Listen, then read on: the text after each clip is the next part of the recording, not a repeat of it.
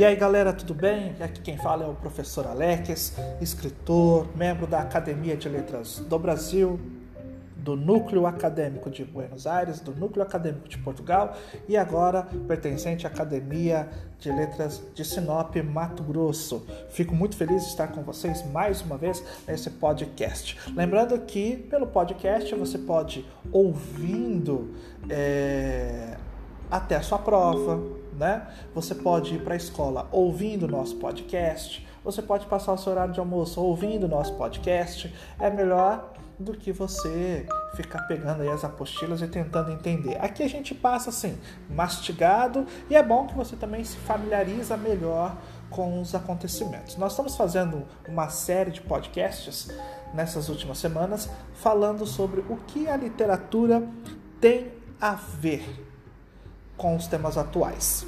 Mas hoje nós não vamos falar de um tema atual, nós vamos falar de um tema que se passou, mas que muitas vezes é, ainda assim muitos estão falando do marxismo, falando um pouquinho do fascismo e assim por diante. Aí a gente pergunta: o que a literatura tem a ver com isso? Não é isso? Nós vamos começar falando sobre o realismo. É isso mesmo. Nós vamos falar sobre o realismo no século XIX, porque a gente entende que é uma literatura crítica e é um diálogo com a ciência. É isso mesmo. Quando a gente fala do realismo, a gente tem que entender que é a busca da verdade verdadeira. É, olha que interessante, né? Só para deixar bem marcado. É, lógico seriam outros tempos, outros pensamentos. Então a gente tem assim vários pensamentos de época. Então aí a gente sempre faz, né, essa seguinte pergunta: haveria espaço para uma literatura romântica, por exemplo, em um mundo onde operários trabalhavam quase 16 horas diárias, crianças ficavam confinadas em fábricas e não frequentavam escolas, multidões passavam fome e a ciência, a tecnologia, a sociologia avançavam a passos largos? Pois é, o realismo foi um movimento de crítica à sociedade, sobretudo à burguesa. É, nós vamos entender algumas correntes que ocupavam a cabeça dos grandes pensadores da segunda metade do século XIX. Então, por exemplo, o marxismo, né, que é a luta de classes. É, nós que estamos aí é, entendendo sobre a literatura, vimos lá no romantismo que foi um movimento que valorizou o nacionalismo, certo? Contra essa tendência, foi publicado em 1848 o Manifesto Comunista dos filósofos alemães Karl Marx né, e o Engels que proclamava operários de todo o mundo, univos. Segundo essa nova visão, a classe operária deveria se perceber como internacional, de modo a promover uma revolução mundial e não apenas local. Marx defendia que a história da humanidade fora marcada pela luta de classes, ou seja, pelo confronto entre grupos sociais cujos interesses, que a gente fala aqui são econômicos e políticos, eram opostos. Para esse teórico, por exemplo, a revolução socialista deveria ser liberada, liderada pelos operários, com o intuito de criar uma nova sociedade fundamentada na ideia de propriedade coletiva, na qual não haveria exploradores nem explorados. O marxismo era baseado na concepção de que a história humana era governada por leis científicas. Daí a rejeição às interpretações religiosas, por exemplo. O que moveria a história seriam os fatores econômicos, materiais. A teoria criada por Karl Marx foi batizada de materialismo histórico. É, gente, não era fácil não.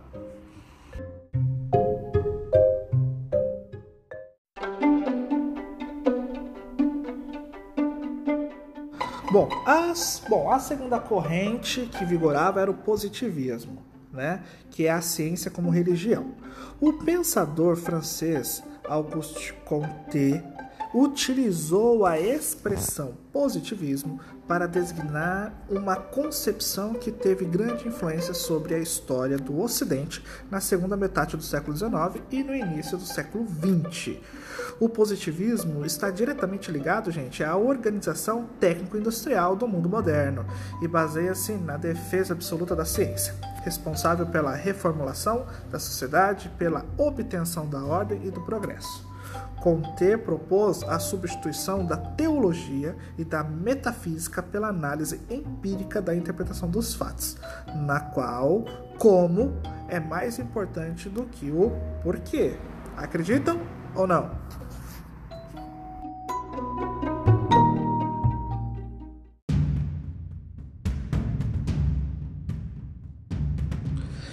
Já a terceira corrente nós chamamos de determinismo as leis inflexíveis. É isso mesmo. Elaborado né, pelo crítico e historiador francês Hippolyte Taine, ou Taine, depende aí quem for falar, né, mas o determinismo baseia-se na ideia de que o comportamento humano é determinado por três grandes forças: o meio, a herança, que é a raça, e o momento. A soma dessas três leis inflexíveis, definiria o homem como um ser que é fruto de um meio geográfico e social específico, de uma herança racial e de um determinado tempo histórico. Essa corrente de pensamento, gente, estabeleceu uma ligação necessária entre uma causa e o seu efeito, que é a lei da causalidade.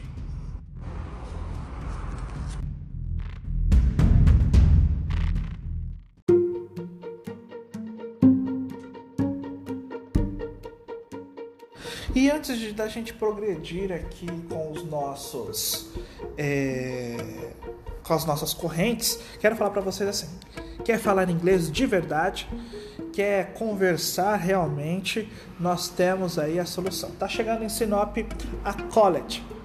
É, a College é uma plataforma virtual onde você vai se cadastrar de acordo com o curso que você queira, né, de conversação mais rápida, de turista e assim por diante. São aulas, é, são videoaulas que você vai poder se conectar com a ambientação de que você necessita. A College tem cursos é, adicionais e com preços acessíveis. Então você que realmente quer falar inglês, direto e prático de qualquer plataforma que você estiver utilizando, seja celular, tablet, televisão, aí, computador, notebook, você agora pode. Então, entre no nosso site, entre é, no nosso Instagram, College Sinop, e saiba mais sobre o curso. Vamos lá então? Continuando.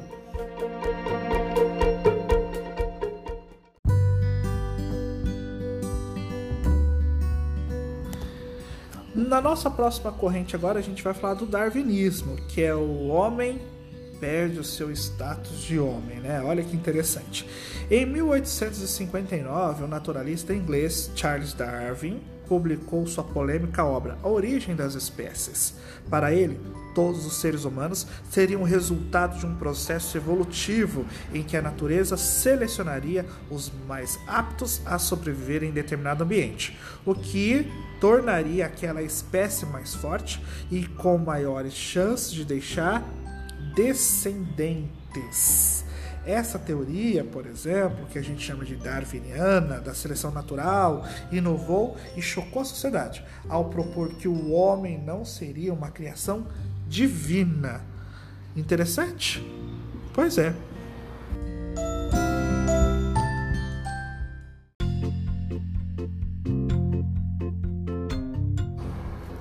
Bom, e nós temos, lógico, uma postura antirromântica, né? Que são é, tendências assim que a gente vai falar no próximo podcast.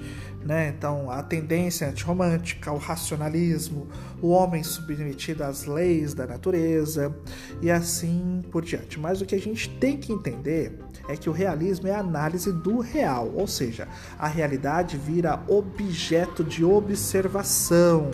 Então, diferentemente dos artistas românticos que viam no eu, ou seja, na nossa essência, a principal motivação para suas obras, os realistas deslocaram seu olhar para a realidade objetiva, para as massas famintas em crescimento acelerado e desordenado. Dessa forma, o passado histórico que inspirou o romantismo foi substituído pelo tempo contemporâneo, o agora dos nossos autores e pelo cotidiano das pessoas comuns, como, né, se a gente pegar aí, por exemplo, o cortiço. É, o cristianismo incorporado à arte pelos românticos cedeu espaço para um sentimento anticlerical e cientificista. E aí é o que a gente vai falar no próximo podcast.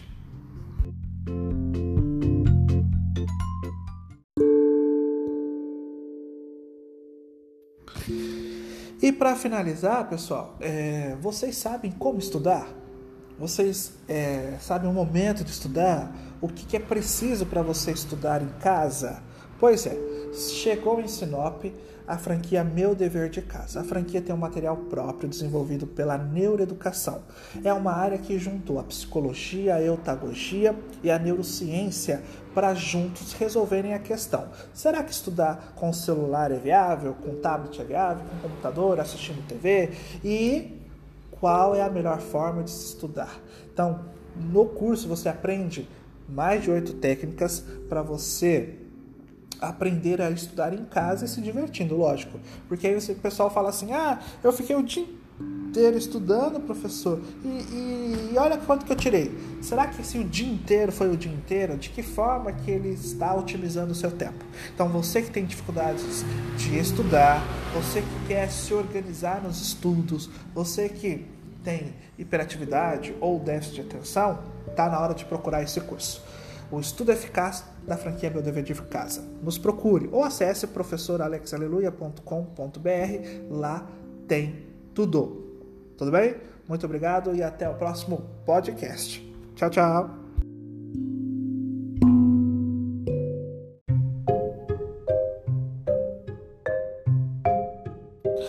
E aí galera, tudo bem? Aqui quem fala é o professor Alex, escritor, membro da Academia de Letras do Brasil, do Núcleo Acadêmico de Buenos Aires, do Núcleo Acadêmico de Portugal e agora pertencente à Academia de Letras de Sinop, Mato Grosso. Fico muito feliz de estar com vocês mais uma vez nesse podcast. Lembrando que pelo podcast você pode ouvindo é, até a sua prova, né? Você pode ir para a escola ouvindo o nosso podcast. Você pode passar o seu horário de almoço ouvindo o nosso podcast. É melhor do que você ficar pegando aí as apostilas e tentando entender. Aqui a gente passa assim, mastigado, e é bom que você também se familiariza melhor com os acontecimentos. Nós estamos fazendo uma série de podcasts nessas últimas semanas falando sobre o que a literatura tem a ver com os temas atuais. Mas hoje nós não vamos falar de um tema atual, nós vamos falar de um tema que se passou, mas que muitas vezes é, ainda assim muitos estão falando do marxismo, falando um pouquinho do fascismo e assim por diante. Aí a gente pergunta: o que a literatura tem a ver com isso? Não é isso? Nós vamos começar falando sobre o realismo. É isso mesmo. Nós vamos falar sobre o realismo no século XIX, porque a gente entende que é uma literatura crítica e é um diálogo com a ciência. É isso mesmo. Quando a gente fala do realismo, a gente tem que entender que é a busca da verdade verdadeira. É, olha que interessante, né? Só para deixar bem marcado. É, lógico, seriam outros tempos, outros pensamentos. Então a gente tem assim vários pensamentos de época. Então aí a gente sempre faz, né, essa seguinte pergunta: haveria espaço para uma literatura romântica, por exemplo, em um mundo onde operários trabalhavam quase 16 horas diárias, crianças ficavam confinadas em fábricas e não frequentavam escolas, multidões passavam fome e a ciência, a tecnologia, a sociologia avançavam a passos largos? Pois é, o realismo foi um movimento de crítica à sociedade, sobretudo à burguesa. é, nós vamos entender algumas correntes que ocupavam a cabeça dos grandes pensadores da segunda metade do século XIX. Então, por exemplo, o marxismo, né, que é a luta de classes. É, nós que estamos aí é, entendendo sobre a literatura, vimos lá no romantismo que foi um movimento que valorizou o nacionalismo, certo? Contra essa tendência, foi publicado em 1848 o Manifesto Comunista dos filósofos alemães Karl Marx né, e o Engels que proclamava operários de todo o mundo univos. Segundo essa nova visão, a classe operária deveria se perceber como internacional, de modo a promover uma revolução mundial e não apenas local. Marx defendia que a história da humanidade fora marcada pela luta de classes, ou seja, pelo confronto entre grupos sociais cujos interesses, que a gente fala que são econômicos e políticos, eram opostos. Para esse teórico, por exemplo, a revolução socialista deveria ser liderada pelos operários, com o intuito de criar uma nova sociedade fundamentada na ideia de propriedade coletiva, na qual não haveria exploradores nem explorados. O marxismo era baseado na concepção de que a história humana era governada por leis científicas. Daí a rejeição às interpretações religiosas, por exemplo. O que moveria a história seriam os fatores econômicos, materiais. A teoria criada por Karl Marx foi batizada de materialismo histórico. É, gente, não era fácil não.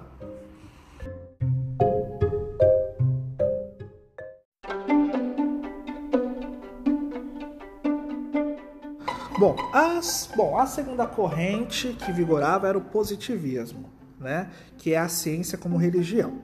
O pensador francês Auguste Comte utilizou a expressão positivismo para designar uma concepção que teve grande influência sobre a história do Ocidente na segunda metade do século XIX e no início do século XX.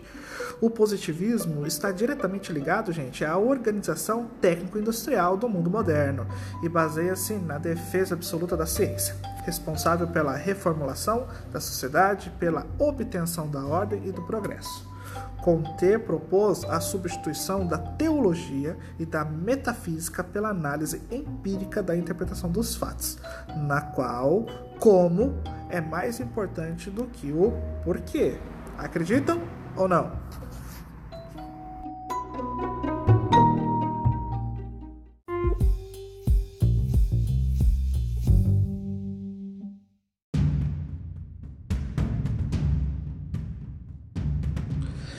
Já a terceira corrente nós chamamos de determinismo, as leis inflexíveis. É isso mesmo.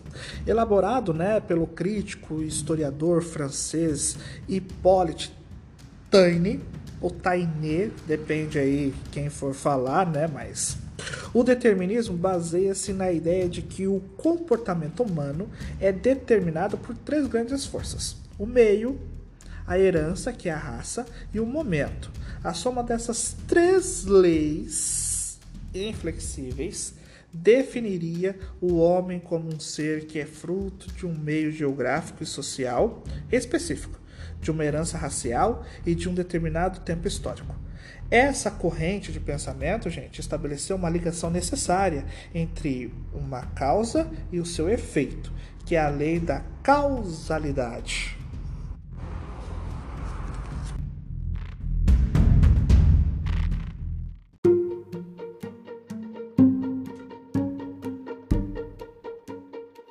E antes de da gente progredir aqui com os nossos é, com as nossas correntes, quero falar para vocês assim: quer falar inglês de verdade, quer conversar realmente, nós temos aí a solução. Tá chegando em Sinop a College. É, a College é uma plataforma virtual onde você vai se cadastrar de acordo com o curso que você queira, né, de conversação mais rápida, de turista e assim por diante. São aulas, é, são videoaulas que você vai poder se conectar com a ambientação de que você necessita.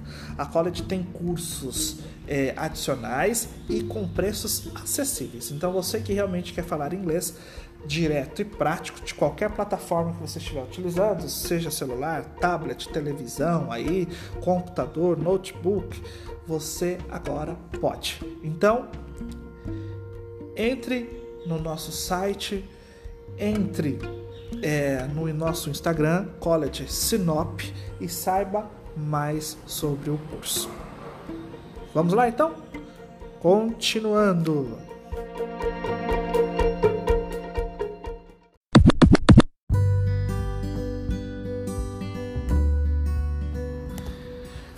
Nossa próxima corrente agora a gente vai falar do darwinismo, que é o homem perde o seu status de homem, né? Olha que interessante.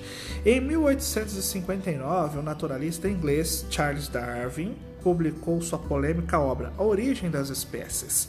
Para ele, todos os seres humanos seriam o resultado de um processo evolutivo em que a natureza selecionaria os mais aptos a sobreviver em determinado ambiente, o que tornaria aquela espécie mais forte e com maiores chances de deixar descendentes. Essa teoria, por exemplo, que a gente chama de darwiniana, da seleção natural, inovou e chocou a sociedade ao propor que o homem não seria uma criação divina. Interessante? Pois é.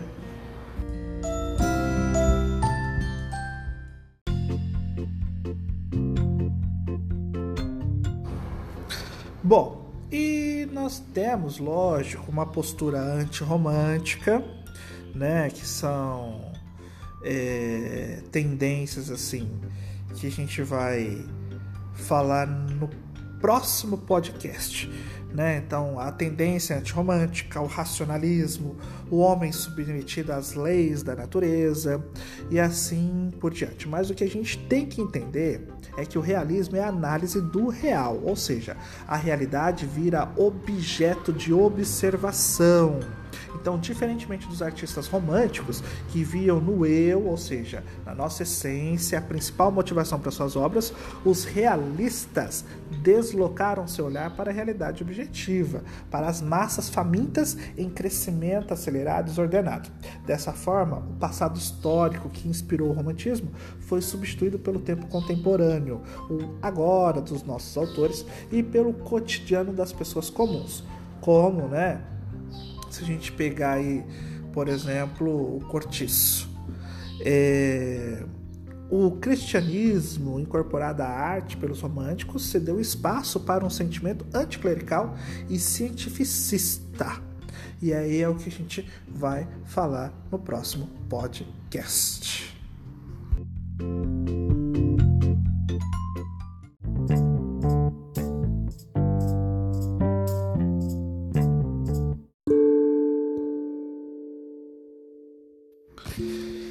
E para finalizar, pessoal, é, vocês sabem como estudar? Vocês é, sabem o momento de estudar? O que, que é preciso para você estudar em casa? Pois é, chegou em Sinop a franquia Meu Dever de Casa. A franquia tem um material próprio desenvolvido pela neuroeducação. É uma área que juntou a psicologia, a eutagogia e a neurociência para juntos resolverem a questão. Será que estudar com celular é viável, com tablet é viável, com computador, assistindo TV? E qual é a melhor forma de se estudar?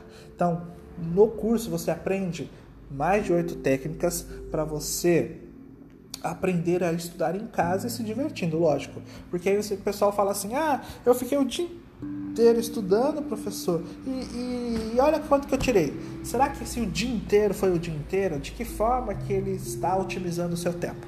Então, você que tem dificuldades de estudar, você que quer se organizar nos estudos, você que tem hiperatividade ou déficit de atenção, está na hora de procurar esse curso o estudo eficaz da franquia Meu Dever de Casa. Nos procure ou acesse professoralexaleluia.com.br, lá tem tudo.